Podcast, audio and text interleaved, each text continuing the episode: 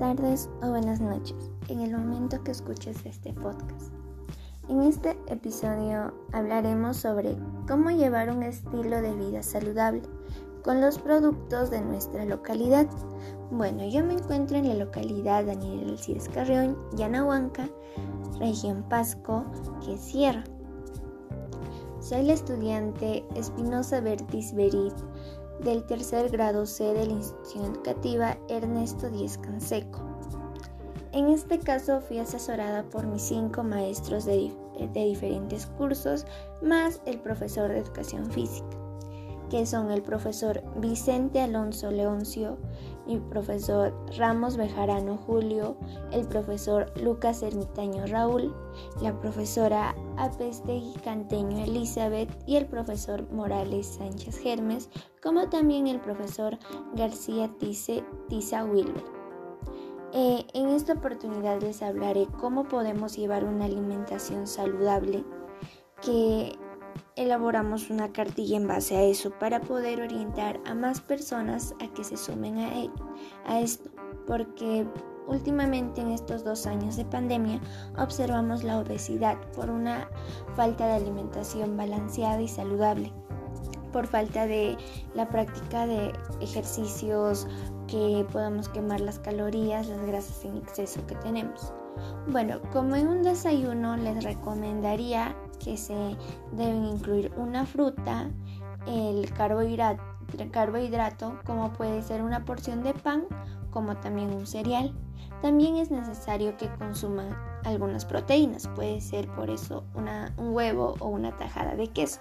Son buenas opciones para empezar nuestro día.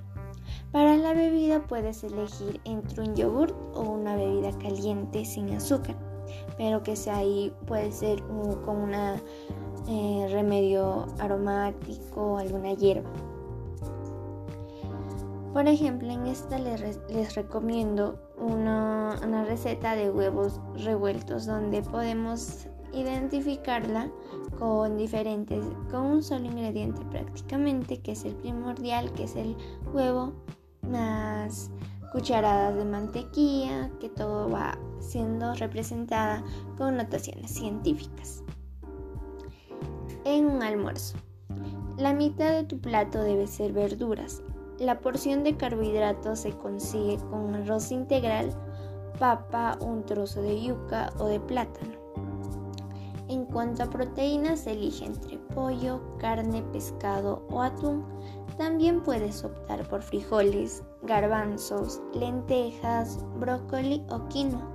La bebida recomendada es un vaso de agua con gas o normal que puedes sentir el sabor con limón o hierbas aromáticas. Por ejemplo, una receta puede ser un salteado de garbanzo con pollo y verduras, que es para cuatro personas donde necesitamos principalmente el garbanzo, la pechuga de pollo, el un brócoli pequeño, eh, una calabaza, zanahoria, cebolla, diente de ajo, aceite de oliva, virgen extra, sal, pimienta negra. Bueno, y la preparación paso a paso. En una cena, una cena debe contener la proteína. Para la cena no tiene que ser de origen animal. Una hamburguesa de lenteja o de garbanzo puede ser buena opción si eliges si eliges proteína animal, procura que tenga una apropiada digestionabilidad. Por ejemplo, el pollo es más ligero que la carne de res. Acompaña tu plato con un carbohidrato, como arroz o papa cocida, y una ensalada para mejorar el aporte de nutrientes. Bueno, en la cena ya debemos limitarnos a consumir ciertas frituras o chatarras, ¿cierto? Eh, bueno, por ejemplo, les, también puede ser una hamburguesa de salmón que es mucho más ligera y así. Una alimentación balanceada y saludable, ¿en qué consiste? En que tus comidas también deben incluir grasas saludables, pues son indispensables para el metabolismo. Estas las encuentras en alimentos como palta, aceite de oliva, frutos secos. En los frutos secos puede ser las nueces, el pistacho, las almendras. las semillas de chía, también el aceite de coco, el cacao, entre otros. Recuerda que no se trata de comer solo frutas o verduras o de hacer dietas. Uno de los objetivos de un buen plan de alimentación es que disfrutes lo que comes y te den gusto con lo que más quieres de manera controlada y reconociendo lo que tu cuerpo digiere mejor. En las actividades físicas regulares para combatir las conductas sedentarias, realizar alguna actividad física debe ser una práctica diaria. Entre los múltiples beneficios de este hábito se destacan reducción del riesgo de enfermedades cardiovasculares, quema de calorías y fortalecimiento de músculos. Además, ayuda a controlar, a controlar el sobrepeso, mejorar la capacidad física, contribuye al estado de ánimo, previene y reduce el estrés, la ansiedad y depresión. Contribuye al desarrollo integral de las personas, sobre todo en niños y adolescentes. En el caso de los niños mejora la maduración del sistema nervioso motor y aumenta destrezas motrices, ya que los niños pueden crecer siendo más flexibles, ágiles, entre ellos. La actividad física. Algunas recomendaciones que podemos realizar son caminar más seguido, practicar algún deporte, actividades como el voleibol, el fútbol, la natación son buenas opciones para divertirse mientras realizamos actividades físicas. Y realizar físico en casa. Puede ser abdominales, planchas, eh, estiramientos, como también el mismo yoga un descanso adecuado, debemos dormir después de realizar un día muy ocupado, debemos realizar un descanso reparador entre 7 y 8 horas, que es un hábito que permitirá estar lleno de energía durante el día, ya que eso nos ayudará con, una mejora de un estado de ánimo. Nos ayuda a pensar con claridad y fortalece la memoria y mantiene tu corazón saludable. Recomendaciones. Puedes establecer un horario regular para irte a dormir y despertar, como también apagar el celular, el televisor, todo aparato que genere ruido y, ubicarnos en, una, en un cuarto oscuro donde podamos descansar con tranquilidad sin, ningún, sin ninguna distracción. También colocarnos una ropa cómoda para dormir, pero también cuidarnos de las enfermedades y abrigarnos. En la notación científica que gracias a ello podemos saber las calorías que contiene cada alimento por ejemplo, la papa que consumimos día a día sin cansarnos en los alimentos, pero también debemos aprender a variarlo. Puede ser un día papa, un día arroz, pero no todo junto, porque contienen harinas y es demasiado. Por ejemplo, la papa contiene 5 por 10 elevado a la menos 3 de calcio. Contiene 2,013 por 10 elevado a 1 de carbohidratos contiene 1,8 por 10 elevado a la menos 3 kilogramos de fibra. Contiene 1 por 10 elevado a la menos 1 de grasa. Contiene 0,87 por 10 elevado a la menos 3 de proteínas. 1,3 por 10 elevado a la menos 2 de vitamina C. 2 por 10 elevado a la menos 5 gramos de riboflavina. 1,06 por 10 elevado a la menos 4 de titamina, 1,44 por 10 elevado a la menos 3 de niacina. Eso es muy cierto, lo sabemos bien, así que la papa es un buen alimento para consumirlo. Eh, también que podemos consumir el almidón, pero debemos saber las células obtienen energía de los alimentos ausencia de oxígeno, como también la presencia de oxígeno.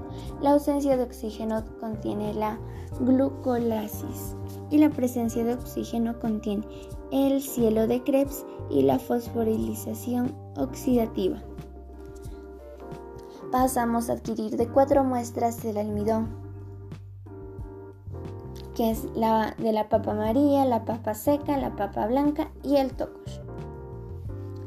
eh, pasos que realizamos para el almidón, que son un total de 7 pasos importantes para poder realizarlo de cada muestra. Al, al final obtuvimos que la papa blanca produce más almidón. Bueno, ahora hablamos de las ecorregiones y las acciones de las comunidades rurales. Nos preguntaremos en qué ecorregión nos ubicamos. Bueno, yo me ubico en la ecorregión de Selva Alta. ¿Cómo es su clima durante el año? Nos preguntaremos. El clima en mi localidad es mm, de todo un poco, se podría decir, pero más conocido como que en un tiempo hace calor, luego otro tiempo hace frío y así variadamente.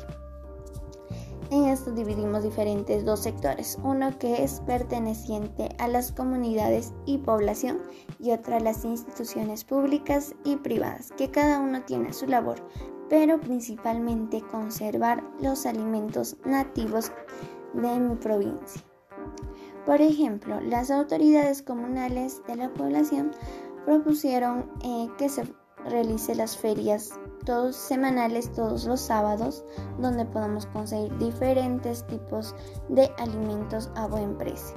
Y las instituciones públicas crearon, dijeron una propuesta que es el abastecer un mercado donde podamos conseguir todo tipo de alimentos como también platos típicos.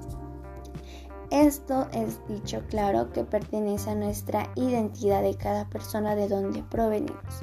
Por eso, fortalecemos nuestra identidad para poder llevar una vida sin enfermedades y riesgos. Eh, debemos saber cómo surge todo esto. No nos debemos avergonzar porque es parte de nuestra historia, parte de nosotros mismos. Por ejemplo, tenemos en alimentos saludables el oyuquito, el maíz, la papa, el chuño, la oca, el charqui en carnes.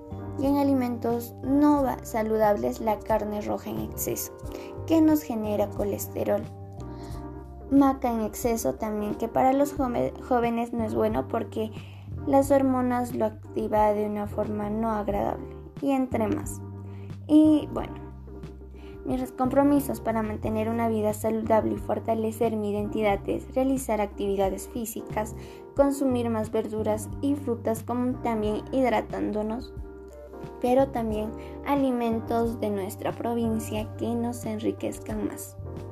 Por eso, elaboramos un decálogo donde identificamos cuatro principales actividades, que es el cuidado del ambiente, la alimentación saludable, realizar actividad física y dormir las horas necesarias. Mi conclusión para crear esta cartilla, bueno, este podcast, es crear y mantener hábitos de vida saludable. Es más fácil de lo que piensas, solo tienes que empezar. Visualiza tu propósito Trabaja cada día con pequeñas acciones para acercarte a esta meta y sé constante. Con perseverancia y motivación, estos hábitos se volverán indispensables en tu rutina.